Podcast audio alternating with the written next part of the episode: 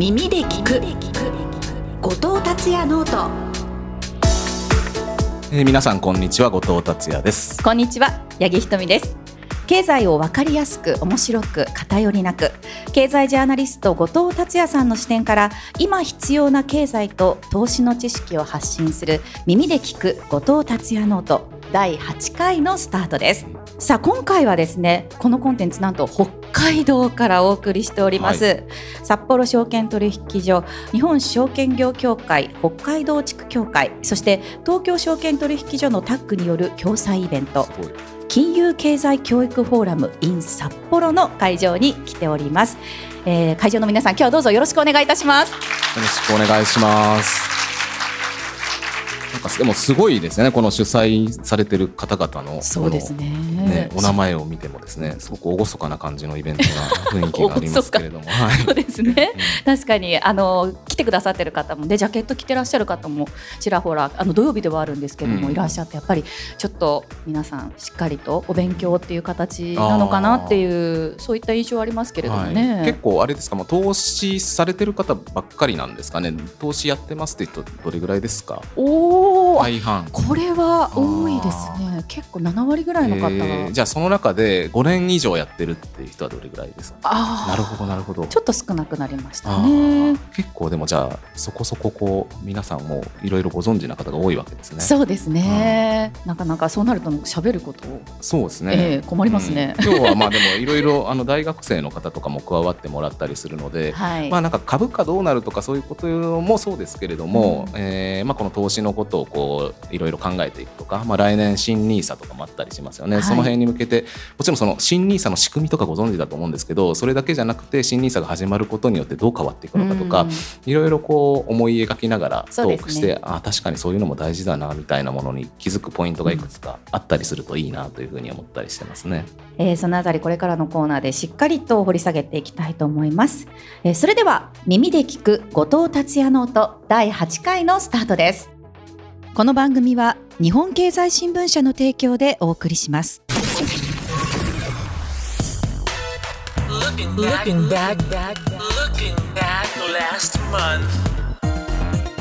ではまずはこの1か月経済マーケットがどう動いたのかというのを、えー、見ていきたいと思うんですけれどもまあトピック結構いろいろあったような印象ではありますよね。ねまあ、なんといっても日本株足元強いですよね。強いですよね。昨日もあの続伸日経平均続伸してまして、はい、あとちょっとであの年初来高値というかバブル後の高値更新ですよね。トピックスだともう更新してるんですかね。連日で更新してますね、うん、なんかその7月の初旬ぐらいに高値つけたと思うんですけどそれからまあ2か月余りですよね。あの時と結構雰囲気違うんじゃないかなという気がしてるんですけど皆さんどんな感じで整理してらっしゃいますかね、うんなんか結構その4、6月、えー、4月、5月、6月ってすごく記録的な上昇だったんですよね。まあ、3ヶ月の上昇率としては本当に10年で屈指レベルのあの強さだったと思うんですよ。ここはちょっとまあ個人的な感想なんですけど、あれだけ上がると多少こう調整深まってもおかしくないような気がするんですけれども、はい、でまあ、7月、8月と多少調整したとはいえ、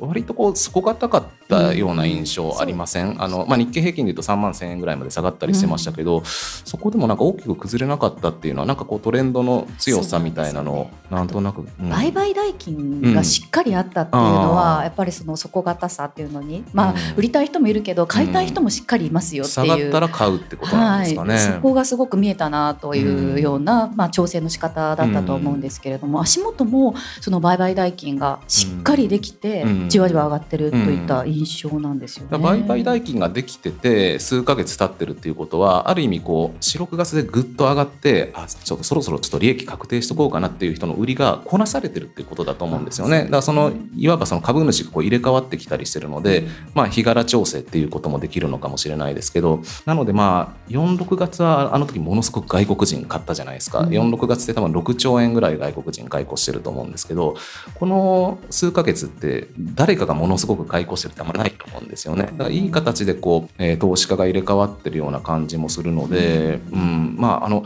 46月はとにかく勢いがすごかったんですけど今ってこうなんかトレンドとしてのこう強さ、うん。なんかあの息の長い相場になりそうだなっていう気はね、まあ、ちょっとこの先どうなるかは正直わかんないですけどそうん。まあ、そそう感じさせるような相場な気はしますよね。ただおっしゃった通りそのトピックスが先に年初来高値というか、まあ、バブル後の高値を更新しているっていうのって、なんとなくその前回の急上昇っていう日経平均とか半導体株とかがうん。引っ張りましたっていうイメージあったん。ですけれども、エヌ今度ビディアをねきっかけにね、うん。だけど今回はまあトピックス主導どちらかというともうトピックスの方がパフォーマンスがいいので、うん。日経平均よりも、まんべんなく上がってる？そういった印象が強いのかなというふうにはうん。まあ、セクターのローテーションが効いてるというかね、その最近だとここ12か月だと銀行株なんてすごい上がってますよね。強いですよね。うん、あるいはその4、6月で引っ張ってたような、まあ、こうなんて言うんでしょうキラキラしたような銘柄じゃなくてこう幅広い銘柄に買いが来てるっていう感じがあるので、まあ、株価水準としてはその今と、えー7月の初旬の高値っていうのはまあ大体トピックスで見ても日経平均で見ても似たような感じだと思うんですけど、まあ、場の雰囲気って変わってきてるというか、まあ、短期的な過熱感はそこそこほぐれてきてるのかなという気はしますけどそうですねね強気すぎますかね？いやでもやっぱりそういった声は、うん。あのマーケット関係者の方からもよく聞くなというふうには思いますね。ここもちょっと皆さんに聞いてみましょうか、ええ。今の相場で割とこの息が長く来年とか株高続いていきそうだっていうか、まあ、よくわかんないっていうかいやいややっぱちょっと加熱してんじゃないのみたいな。3択で必ずどれか上げてくださいっていうと どれどれでしょうか？じゃあ1つ目のはい。割と息の長い相場になりそうだという人はいかがでしょうか？お声声まで。ね、はい、はいめちゃくちゃ株持ってそうですよね。あでも3分の1ぐらいですかね。そうですね。2つ目のよくわからないっていう人はどうですか？あちょっとわからない。あげあこの方がまあそうですね、多いかな。ええ。ちょっとさっきより多いぐらい。はい。でじゃあ、えっと、株安を警戒してる今売り時だと思ってる方は？あれ全然いない。ですね。まあ、利益確定という意味で売り時っていう方はねもしかしたらいらっしゃるかもしれないですけど株安をっていうふうに見てる方は、まあ、そこまでは、まあ、ほぼ手は上がってないですもんね。あー面白いですよね、うん。うん。まあ、でもこれから、ね、新ニーサとかも広がってくるので、はい。こういう個人の方がどう考えてるかってすごく大事ですよそうですね。あとあの今お話にあった銀行株に関して言うと、うん。ここ12週間かなり上昇を目立ってたと思うんですが最後の1週間やっぱり上田総裁のはいはいはい。発言っていうのが、ああありましたね、はい。あの読売新聞のインタビューね。そうですそうです、ん。勢いになったんじゃないかっていうのもありますし、うん。そういった中ではこの先、まあ、来週再来週あの、ですね日銀もありますし FOMC の方が先にありますけれども、うん金融政策決定会合も控えているという中でこのあたりはどういうふうに見てますか、まあそうですね、まあ、日銀については確かに結構騒がしくなりましたよね。うん。あのマイナス金利政策も解除、はい。早ければ年内あるんじゃないかっていうのは、少し前まではあまりこう想定してた人いなかったと思いますけど、まあ、ええそれをこう匂わせるようなうん。発言が、えー読売新聞のインタビューであったので、まあ、また日銀ホットになってくるかもしれないですね。まあ、ただ来週に関してはあの多分無風だと思いますよね。うん7月にあの YCC の修正したばかりですし、はい。あの9月に何かこう踏み込んだ決定するとは思えないので、まあ、なのでまあ来週の日銀の金融政策決定会合の焦点は、まあ、上田総裁の会見の中で、うん。その多分聞かれるんですよ、その読売新聞のインタビューでこうなってますと、でこれはどういう意味なんですか？うん。とか、あのその結果、そのマイナス金利の解除を織り込む動きが出たりとか、為替も動いてますと、うん。どう思いますか？みたいなことがより突っ込んで聞かれると思うので、はい。まあ、そこの反応ですよね。だから9月に何かするかではなくて、えーそれが12月なのか、うん。まあ、来年の1、3月のどこかなのかっていうのをまあ探る、うん、感じになってくるっていうところかなと思いますけどね。直近でいうと金融政策の観点から見ると、うん。まあ、アメリカよりも日本の方に注目しといた方がいいということですか、えー、と難しいですね、うん。どっちも大事ですけどあの少し前まで半年ぐらい前とか1年ぐらい前まではもう圧倒的にアメリカだったと思いますけど、はい。アメリカの重要性は去年と比べると薄れてきてますよね。去年ってもうものすごい勢いで利上げ続けてて、これが、この利上げの勢いがこうなるのかこうなるのかみたいな感じだったのが、今もうこれが収まりそうだと。はいで、あるとしてもあと1回あるのかなどうかなっていうぐらいなので、この予想の不確実性っていうのが去年の今頃と比べて幅がすごく小さくなってきてるので、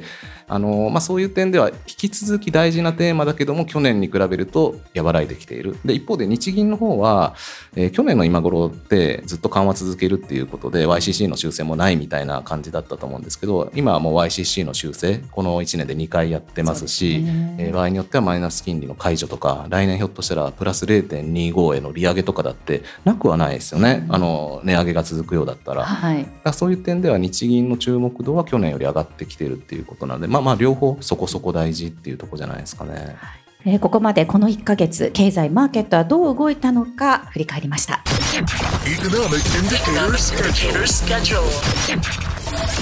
Economic indicator schedule.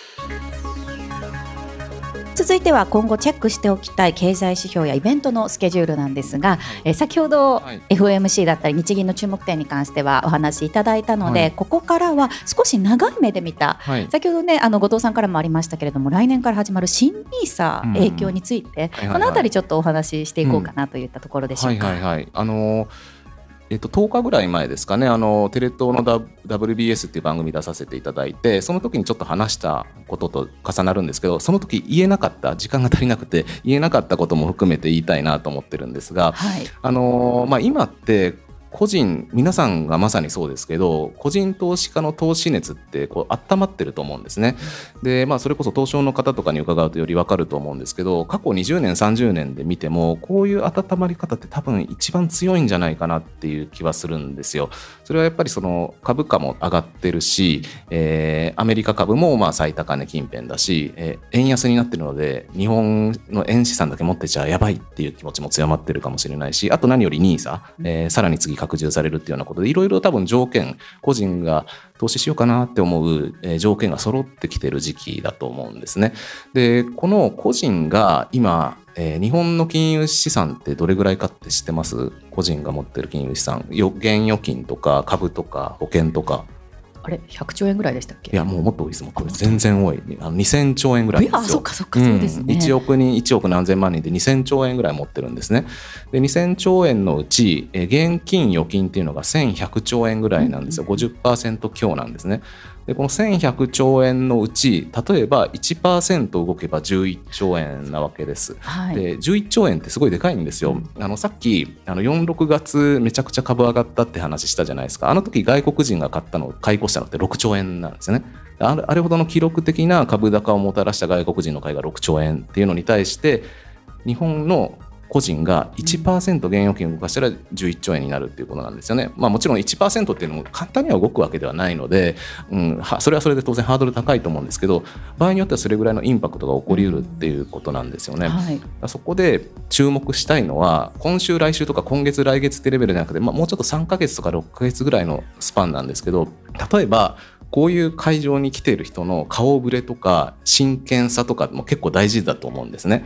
あるいはその他の会場とかでも割と大きな会場に人が集まってきてるとか本屋さんに、えー、NISA 入門本とかがどれぐらい平積みされてるかとかそういうなんかすごくなんか一見ふわっとした投資と全然投資というか株価と関係ないじゃんっていう話かもしれないですけど世の中の投資熱がどれぐらい温まってきてるかって結構大事だと思っていてこういう投資のセミナーみたいなやつ、まあ、これ今日は投資セミナーじゃないかもしれないですけども従来と比べて結構若い層が増えてきたりとかあと女性比率が増えてきてるなんていうことって結構聞くんですよね。それは言ってみれば今まで投資はもう私やんないよって言ってた人がこう動き始めてるっていうことだとも思うので、なのでこうまあ、経済指標とか日銀とかも大事ですけど、はい、これまで動かなかったどれぐらい動いてるのかっていうのを見るのって結構大事かな、ね、まあ、どうです？か八木さんもなんか周りの人で始めてる人とかそわそわしてる人が 増えてきたとかありません？そうですね、まあ、あの金融関係の友人が多いっていうのはあるので、うん、でもただもともとやってる、ね、そうです。もともとやってる方が多いっていうのはあるんですけど例えばまあイベントの仕事でそのイベントに行ったりとかすることも多いですし、企業の IR とかのお手伝いすることもあるんですけれどもやっぱりその興味関心高まっているっていうその熱気っていうのは感じますかね。うん、あの私自身は直接行ってはいないんですけれども、うん、あの先週あった IR イベント結構大きめの IR イベントとかもものすごい勢いで人が、うん。ね。いろんなブース並んでらっしゃったっていうのもありますし、企業さん側もうん。やっぱりかなり個人向けの IR に力入れてきてるなっていうのはすごい。それはもう IR の資料を見てもそうですけれども、うん。あの分かりやすい資料になっていったりだとか、そういったところはすごく大きなうねり？なんかもう熱気っていうよりも結構大きなうねりになってきてるのかなっていうのはまあ私も10年ぐらい金融キャスターみたいな感じでやってますけど、うん。うん。あのここ来てますか？かなり感じる部分ではありますね。えー。いやこれ結構大事だなと思っててあの外国人がものすごく買ったら株上がるって、まあ、この間の46月もそうなんですけど過去にもアベノミクスの時とか郵政解散の時とかもあったんですね。でも外国人ってすごい勢いで突然買ったりするんですけど急に買うのをやめたりとか急に売ったりとかなんかのショックがあったら買う時も売る時もインパクト強いし割とこう移ろいやすい投資家とも言えると思うんですね。で一方で個人はどうかっていうと、個人も売る時もあれば買う時も当然あるんですけどこれからやってなかった人がどんどんやってくるってなると買い越しが続く可能性も高いような気がするんですね。もともと例えば今ここにいらっしゃる方皆さん例えばもう投資何年もやってるって人だったら買ったり売ったりするかもしれないですけども別の部屋に行って全員投資やったことない人ですってなるとこの人たちがじゃあそろそろ NISA 始めるかって言って積み立て始めればこの人たちって毎年買い越しになりますよね、うん、だからそういうその今までいなかった人たちが入ってくるとそれこそ何兆円規模のオーダーで毎年淡々と買ってくるかもしれないので、そのそれこそ例えばそういうコロナショックがあったりとかアベノミクスがあったりとかっていうことの関係なしに積み立てってあんま関係ないですか、継続的に入ってくるってなるとすごい需給の存在だしある程度下がってもそういう常に買い手がいるって思うと売り手も怖くなっちゃったりするかもしれないですよね。そうですね結構需給構造大きく変わるんじゃないのかなっていう気もするんですよ。そうですね、うんそのためのまあ流れというか準備っていうのが本当各方面であの企業側もそういったところをやってきてるのかなっていうのはすごく感じますよね。そうだからだからその点で、まあ、今ちょっとなんかすごい明るい話をしたような感じになっちゃってますけど、本当に人がそこまで動くかって分かんないですよねなんとなく動きそうな気もするけどいややっぱいいよ面倒くさいよとか、ううんさんくさいよって思う人って絶対いるのでそれがどれぐらい変化があるのか。やっぱり日本国民新 NISA になってもあんま動かなかったねって1年後そうなってるかもしれないし、うん。その時は今言ったような継続的な流入にならないかもしれないけど、はい。なんかあの人もこの人も動き始めたってなってたら日本株の需給にも影響を与えると思うので、その点で意外とこう周りの友達やってなかった人が動き始めてるとかそういうふわっとした周りの出来事が割と大事なんじゃないかなと思ったりしてますね。そうですね、確かに。あのこれまでも個人投資家の方とかってその街歩きとかで銘柄探されたりとかっていう話とかもあったと思うんですけど、うん。そういうのがよりなんですかね情報として大切になってくるってうんいうか、そうだとご思います。自身の足でっていうのがすごい重要になってくる感じなのかなとねそうだから今だからさっき言った通り株高とか円安とかインフレとかあと新ニーサいろんな状況が揃ってるので変わりやすいとも思いますし逆に言うとこれで変わらなかったらやっぱり日本って投資広がらないんだっていうことになると思うので、この先半年1年動かなかった個人が動くかどうかっていうのはめちゃくちゃ面白いポイントだと思います。えーここまで今後チェックしておきたい経済指標やイベントのスケジュール確認しました。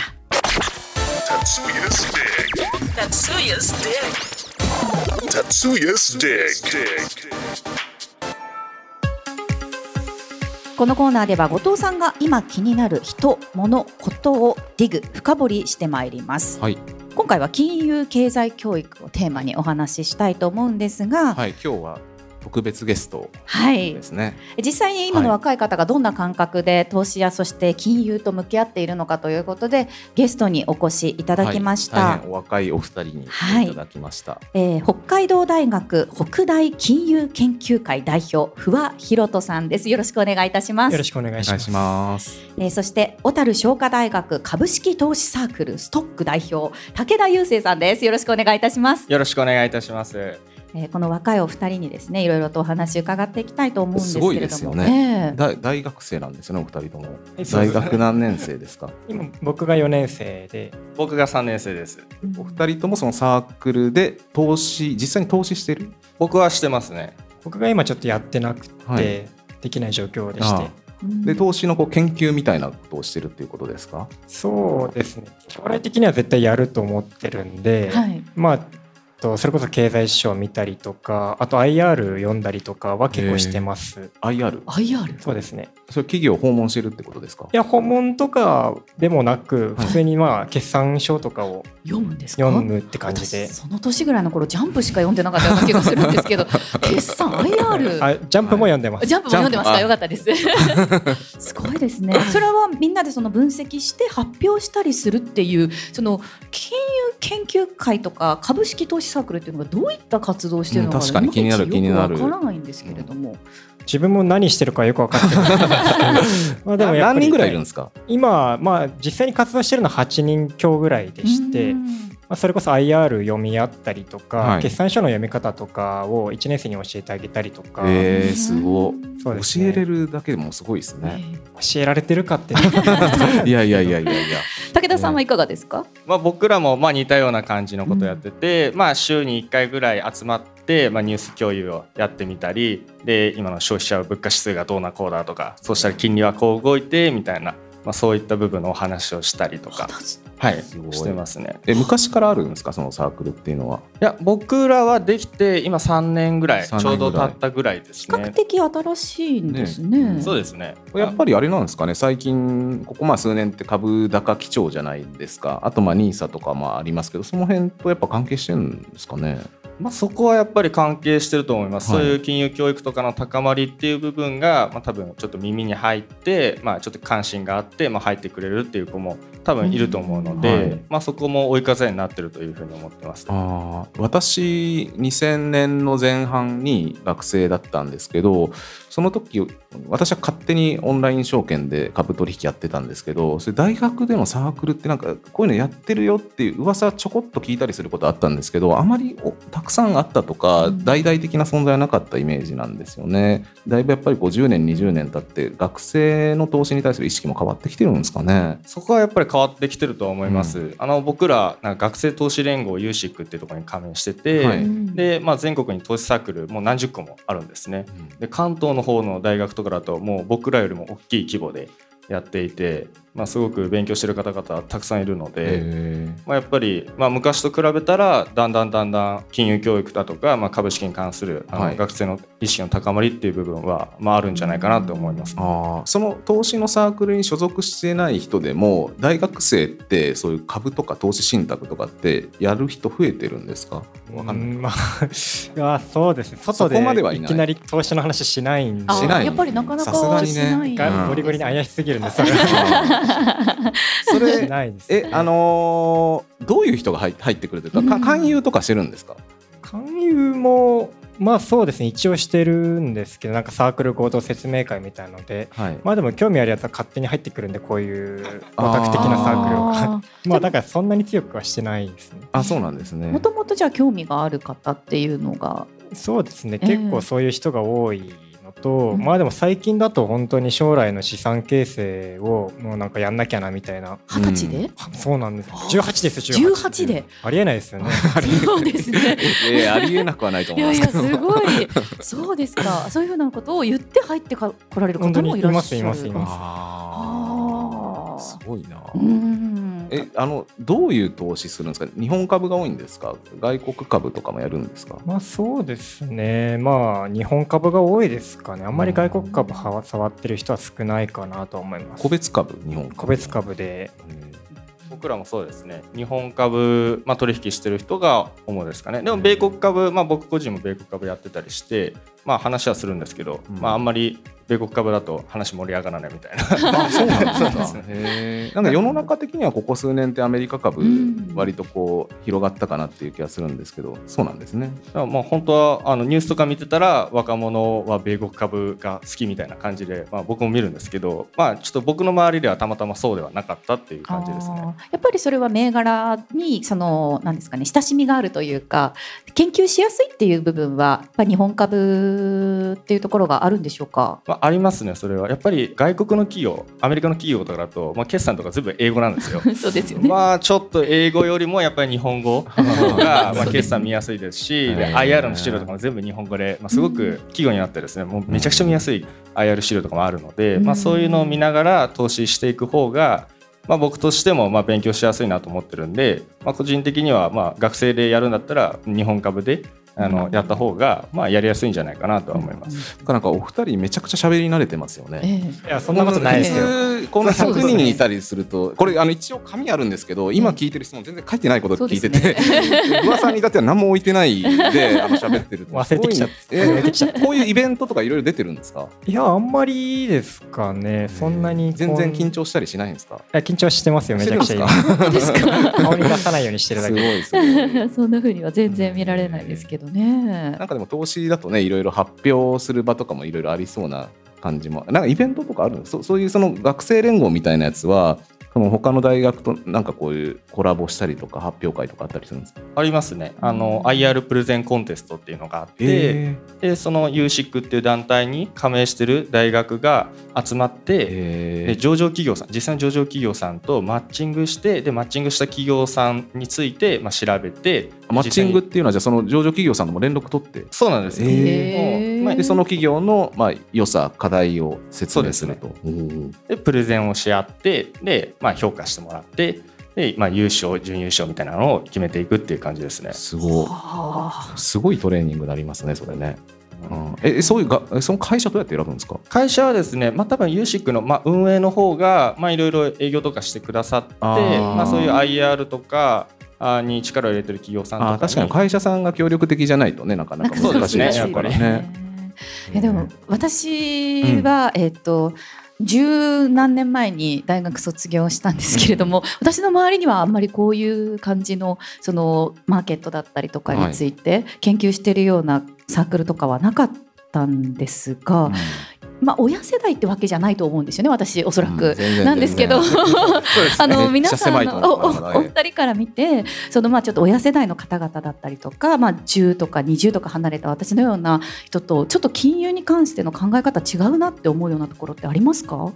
あるんですかねそんな。あんまりえーどうなんですかね。うーん。そもそもそんな話をそうですね年ちょっと離れた方としたことないのであんまり興味もないあれですけども親御さんとかとはそういうな株の話とかっていうのはされるんですか、あんまりしないですね。ああそうです僕かもしないですね。なんか言われます？お親御さんは株してることは認識してらっしゃるんですかね？一認識はしてますね。どうどう思われるんですかね？どう思ってるんですかね？ポジティブでもネガティブでもない感じでもちょっとネガティブだった ネガティブえなんなんででしょどうなんですかね。でもやっぱり親としては今あの若い時代にわざわざ投資に時間割いてほしくないみたいな感じだったのもうちょっと後でもいいんじじゃないかってゃいうですね。ういやでもなんかそのいやお金儲けっていうこととは別にその与えられた企業を分析して発表するとかってすごいスキルですよね。そうですね。あの自分でこう調べて整理して、で分かりやすいように伝える工夫って多分いろんな企業とかに勤めても求められることだと思うので、なんかねそういうインターンとかじゃないですけどそれに匹敵するぐらいの価値はあると思うし、うんいろいろんな企業のことにってあの株式投資してる皆さんがもう肌で感じてらっしゃると思いますけど、うんその自分事としていろんな企業のこと分かりますよね。多分あの社会に説法ですけど就活とかにもめちゃくちゃ行きますよね。そうですね。うん。でもあの趣味の欄に株式投資って書くべきかどうかっていうのはちょっとそうですね。確かにどうだろうその印象がどうなるか読めないですね。だからまああえて書かないでみたいな。ああなるほど。まあ確かにどうなんですかね。どうですかね。ね株皆さんにもここもじゃあ聞いてみましょうか。もし皆さんが人事担当者であの趣味に株式投資って書いてたらポジティブかニュートラルかネガティブかで聞いてみましょうか。じゃあポジティブという方どうどうですか？あおやめますかおでもこそううでも投資してる方が多いからなね。サンプルがちょっと特殊かもしれないですけど、ええ。ニュートラルという人はどうでしょうか？うーんニュートラル。ネガティブな人はいます。あまあガティブな人少でもごくまあ少数、ええ。まあそんな感じみたいですよ、うんうん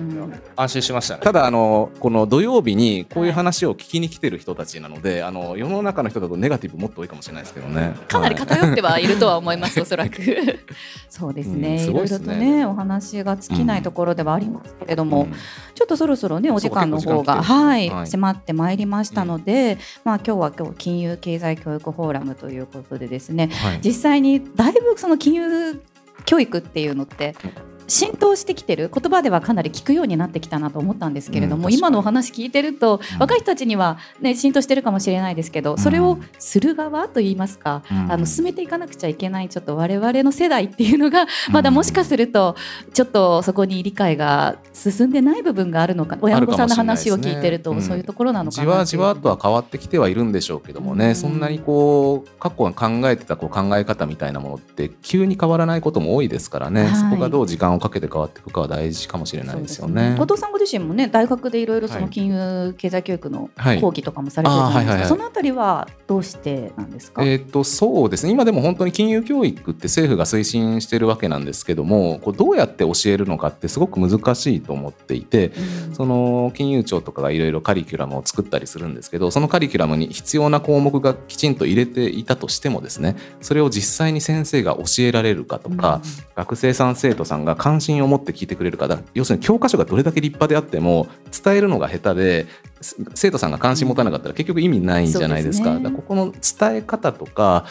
学生さんは何に興味を持つとか、うん何に悩んでいるのかとかどういう話を絡めるとえー真剣に聞くのかみたいなところってすごく大事だと思ってるんですね。でうんこの辺って東証さんとか金融庁さんとか日銀も考えてると思うんですけどその東京のど真ん中で頭抱えててもなかなかわからないとこだと思うんですよ。これはやっぱ現場がすごく大事だと思うのでその点でまあ今いろいろあの自治体とかうんもその講師派遣とかやったりしながら生徒の顔を見た、たえー授業展開みたいなのが広がってると思うのでそういうのが積み重なっていってその上でどう、えー教育していくかっていうのがまあこの先1年2年で広がるんじゃないのかなと、うん。まあ、そそのなんか一端でいろいろと学校回ってみたいなとは思ってますけどね。うん。そういった活動が重なって、まあ、先ほどもお話になりました新 NISA じゃないですけれども、うん。またね日本人の方々のその貯蓄から投資への流れが本当に大きなうねりになると、まあ、あの株もしっかりと底堅くというか、はい。上を目指していくような、はい。腰の長い資金が入ってくるということにもつながると思うのでですね。モーニングプラス FT の視聴率も上がっていくかもしれないですね、ぜひ皆さんよろしくお願いします。は